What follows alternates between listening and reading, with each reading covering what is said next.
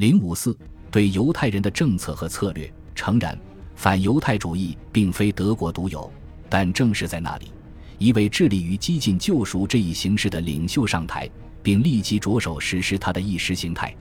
同样，元首及他的政党的种族主义世界观决定发布政策，针对其他被感知的生物威胁和社会局外人，尤其是残疾人和吉普赛人，以及同性恋者、游手好闲的人、惯犯和其他所谓的不合群者。但正如彼得·隆格里希令人折服的论说，在希特勒的想象中，自然也及纳粹整个政体的虚构中。对犹太人的政策和策略，在种族社区的整合中扮演了中心角色，将其与其根本的一族犹太人区分开来。当局痴迷于解决犹太人问题，尽管那里只有五十万犹太德国公民，而且当局在德国作为一个国家和种族的救赎与犹太人遭受的不幸之间建立的联系，成为德国公众在教育及为即将到来的斗争做准备的基本组成部分。一九三三年，德国可能只是和其他一些欧洲国家一样，甚至更少的具有反犹太倾向。但到了战争爆发前，尤其是德国的年轻人受到了密集的反犹太主义灌输，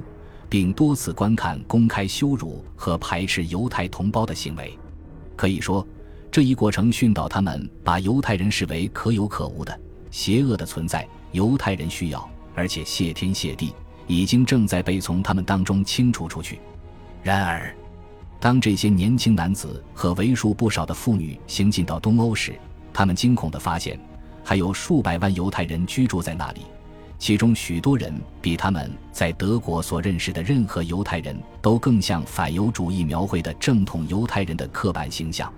战前的纳粹德国对其犹太公民进行了持续的攻击，导致他们的贫困。边缘化和移民。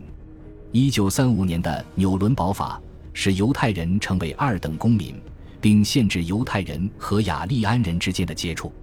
犹太人财产的雅利安化过程将大量财富从犹太人那里转移到德国人手中。在一九三八年十一月克里斯塔纳克大屠杀之后，愿意接纳犹太人的国家很少，但犹太人离开这个国家的压力却大大增加。在两天的时间里，数以百计的犹太教堂被烧毁，数以千计的犹太企业被洗劫和摧毁，近百名犹太人被屠杀，数万人被关进集中营。到一九三九年九月，有一半的德国犹太人已经离开，留下来的人中老年人和女性占比失调。但是，许多离开德国的犹太人后来被挺进东欧，苏联的德国军队俘虏。最后，像其他许多人一样，成为希特勒的牺牲品。二十世纪三十年代，德国的犹太政策表明，当时希特勒还没有构想出实施种族灭绝的实际计划，但相当热衷于建立一个无犹太人帝国。但他的意识形态目标是在德意志帝国东部广阔的生存空间建立一个德国殖民帝国，这使得他不得不面对被视为劣等或危险的群体。斯拉夫人和犹太人，从这个意义上说，虽然德国在二十世纪三十年代的政策不能被视为种族灭绝，但它的内在动力从一开始就具有屠杀性，因为它的目标只能通过以前所未有的规模、以无情、暴力的转移人口来实现。战争的爆发很快使德国面临一个自食其果的困境，对此他一时找不到解决方案。入侵波兰是以一个概念为前提的。这个概念在两年后被更清楚地表述为歼灭战。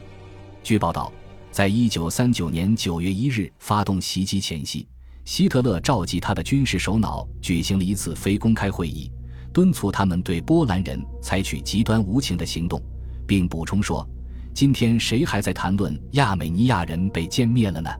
提及奥斯曼帝国在第一次世界大战中对亚美尼亚人的种族灭绝。”很可能是为了减轻人们对于因罪行而将受到惩罚的恐惧。这一说法从几个方面说明了问题。虽然实际上在奥斯曼帝国垮台后曾有过起诉那些相关责任人的讨论，但无论是新的土耳其当局还是预期处理此类案件的国际机构，最终都没有惩罚任何人。对希特勒及其同僚来说，这显然表明。在全国范围内犯下罪行的人可能会逍遥法外。如果他们取得胜利，情况就更有利。这是希特勒想要的唯一选择。与此同时，亚美尼亚的种族灭绝也首次唤起人们认识到动员国际社会反对国家支持的大规模屠杀的必要性，并展开了一场对危害人类罪的新的讨论，但没有成功。事实上，波兰犹太法学家拉斐尔·莱姆金在了解亚美尼亚种族灭绝的情形后，已经开始阐明他对这一无名之罪的看法，最终创造了“种族灭绝”这个词。并成功的推动了联合国1948年关于打击这一最终之罪的决议。事实上，德国军事顾问密切观察到，帝国对其少数民族和宗教的系统性破坏，并不是20世纪第一次种族灭绝。这一荣誉当属1904年德属西南非洲赫雷罗人和纳马人遭到种族灭绝。一位德国将军被派去镇压德国殖民地上的非洲人叛乱。在那里发布了声名狼藉的灭绝令，导致土著居民被德国正规军杀戮，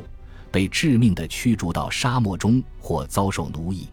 因此，希特勒声称的不再有人谈论此类案件，并不意味着他们已经忘记了这些案件。恰恰相反，他已经了解到国家可以大规模屠杀而逃脱罪行，这是他在此后六年中以前所未有的决心所应用的一个教训。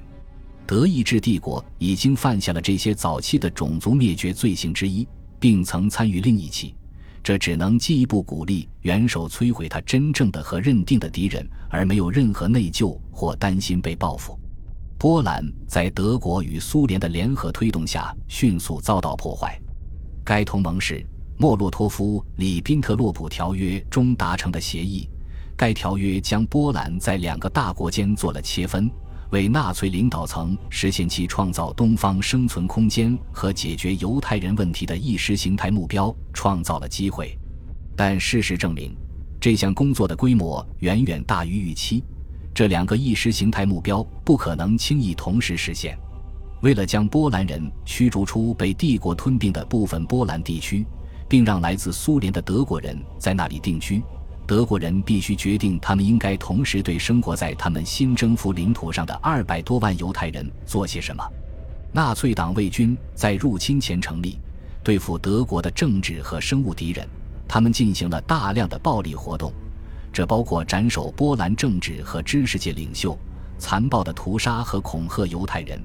以至于甚至一些国防军将领都抱怨。然而。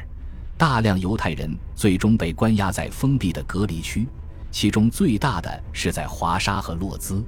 就如何处理这些生活在日渐恶化的条件下、被剥夺了充足食物、住所和卫生设施的广大犹太人，德国领导层似乎没有达成任何共识。总的目标是明确的：他们必须被移除或重新安置。但这些术语的含义随着时间的推移而改变。起初。有计划将波兰的犹太人驱逐到该国东南角，让他们在那里饿死，但事实证明这是不可行的，尤其是因为德国的总督，也就是所谓的总督辖区，强烈抵制犹太人涌入他的领土。一九四零年五月至六月，在西部战役取得胜利和与法国停战之后，德国人重又恢复了将波兰的犹太人驱逐到法国殖民地马达加斯加这一旧想法。他们推测，由于当地的条件，到达那里的犹太人将大量死亡。但与波兰领导人在二十世纪三十年代曾梦想让本国摆脱犹太人不同的是，德国人事实上没有办法将世界各地数百万犹太人运送到非洲海岸外的一个岛屿上。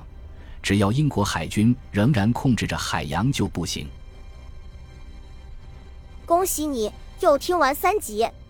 欢迎点赞留言。关注主播，主页有更多精彩内容。